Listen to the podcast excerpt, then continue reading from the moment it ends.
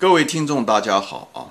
欢迎来到《投资悟道，渡人渡己》这个节目，我是主播金兵啊。今天呢，我们谈一个，就是人性的自大是人生无法成功的首敌啊。人家说投资如人生嘛，我们就从投资这个领域来把人性啊，把人生的道理也说一说。为什么人的这个自大？人的自大是天生的啊！我们没有人类没有自大，人类走不到今天啊！人类没有那种盲目的乐观，也不会从非洲走出来，以后遍布整个世界。以后遇到了那么多困难，咱们都把它克服了。寒冷、饥饿、疾病啊，战争，我们都把别的动物全部打倒，我们活了下来。所以，我们没有那种乐观和自大。我们是无法到今天的，所以自大是在我们基因中的啊。但是遗憾的是，在投资这个领域中，自大会给我们带来很多的麻烦啊。也很多人人生无法成功跟这个有关系，因为我们的自然环境变了。我们我们前面说过，我们的环境再也不是靠跟自然搏斗啊，呃而成功。我们现在的是，我们要跟我们的同类来竞争。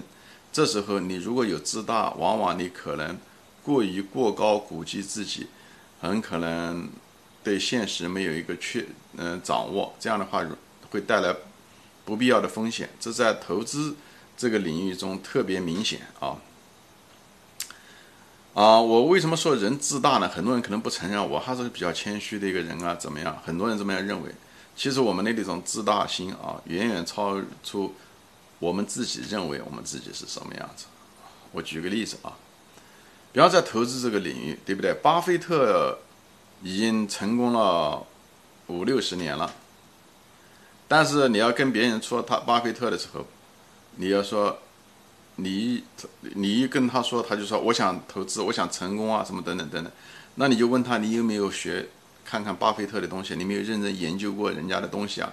对不对？巴菲特是一个巨富，对不对？呃，不讲是世界首富吧，那他至少做过几年世界首富，而且这么多年，呃，他本人又不是一个闷声发大发财的人，他每年的年报都说他的投资的感言，对不对？每年的年会要要回答五六十个问题，对不对？回答各种各样的问题，投资上面的问题，他该说的其实都说了，真的，这种投资人真的非常少，这种立功立言的投资者，像他跟芒格这样的人真是很少，真是一个非常宝贵的财富。但是又有几个人是真正的认认真真的坐下来，把人家的文章看了，现在都有翻译，对，翻译成中文的，又有这仔仔细细的看过呢？我相信没几个。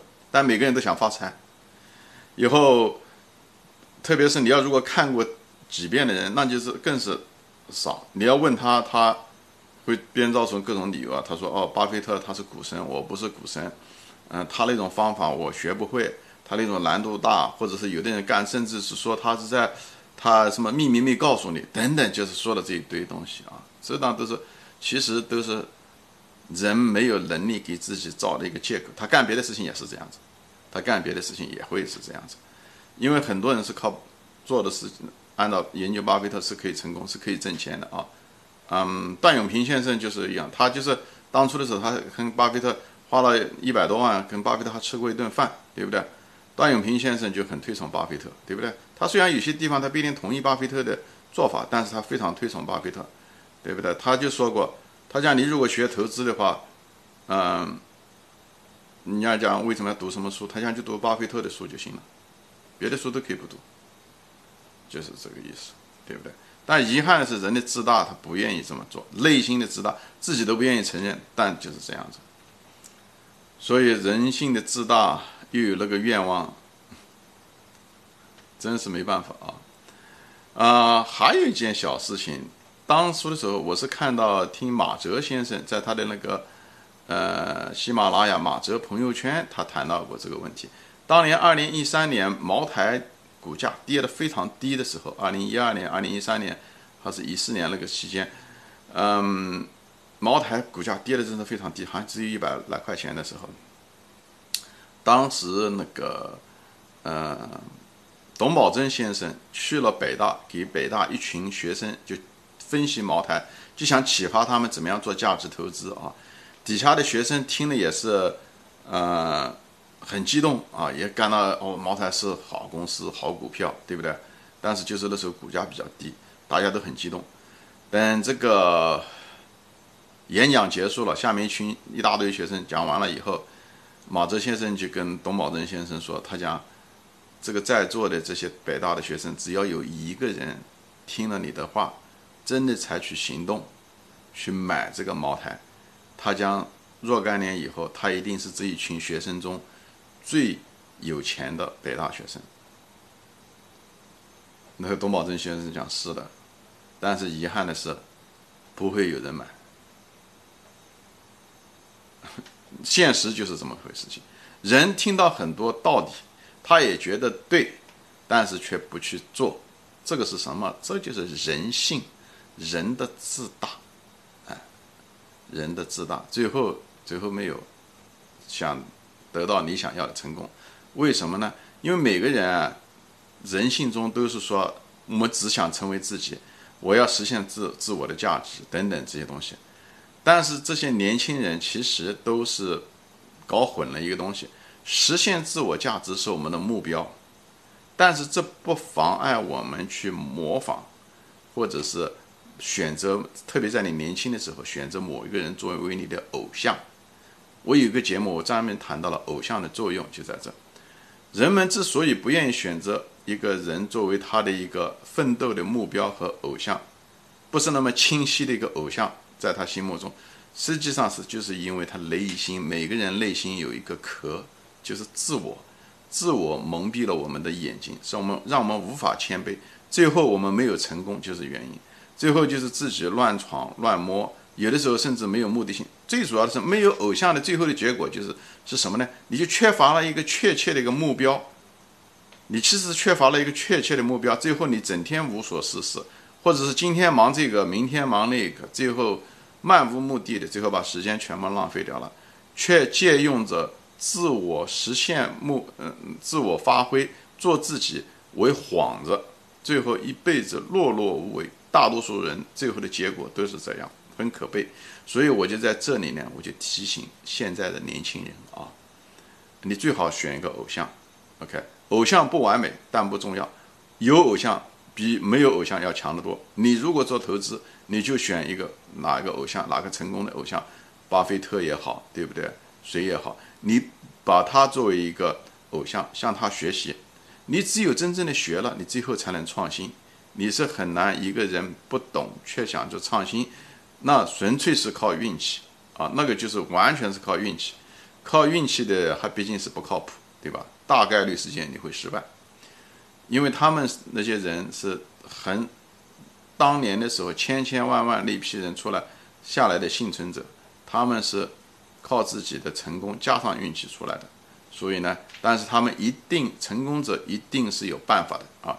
当然是靠运气，但是一定不是纯粹靠运气，所以这是他你可以找到的偶像蓝本，他们并不完美，但却是最好的。没因为别的选择都差，所以他是他们是最好的，好吧？所以我就建议年轻人不要被自己人性中的自大那个躯壳限制住啊，所以呢啊不要做自己做不到的事啊，呃预测股市啊这些东西都是啊。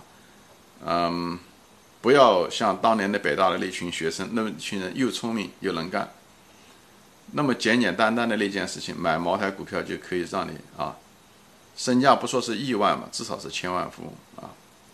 很遗憾，人性的自大在每个人心中都有，所以我希望能够听到这个节目的人能够警醒啊，放下自己的自大，这是才能够真正的解放自己。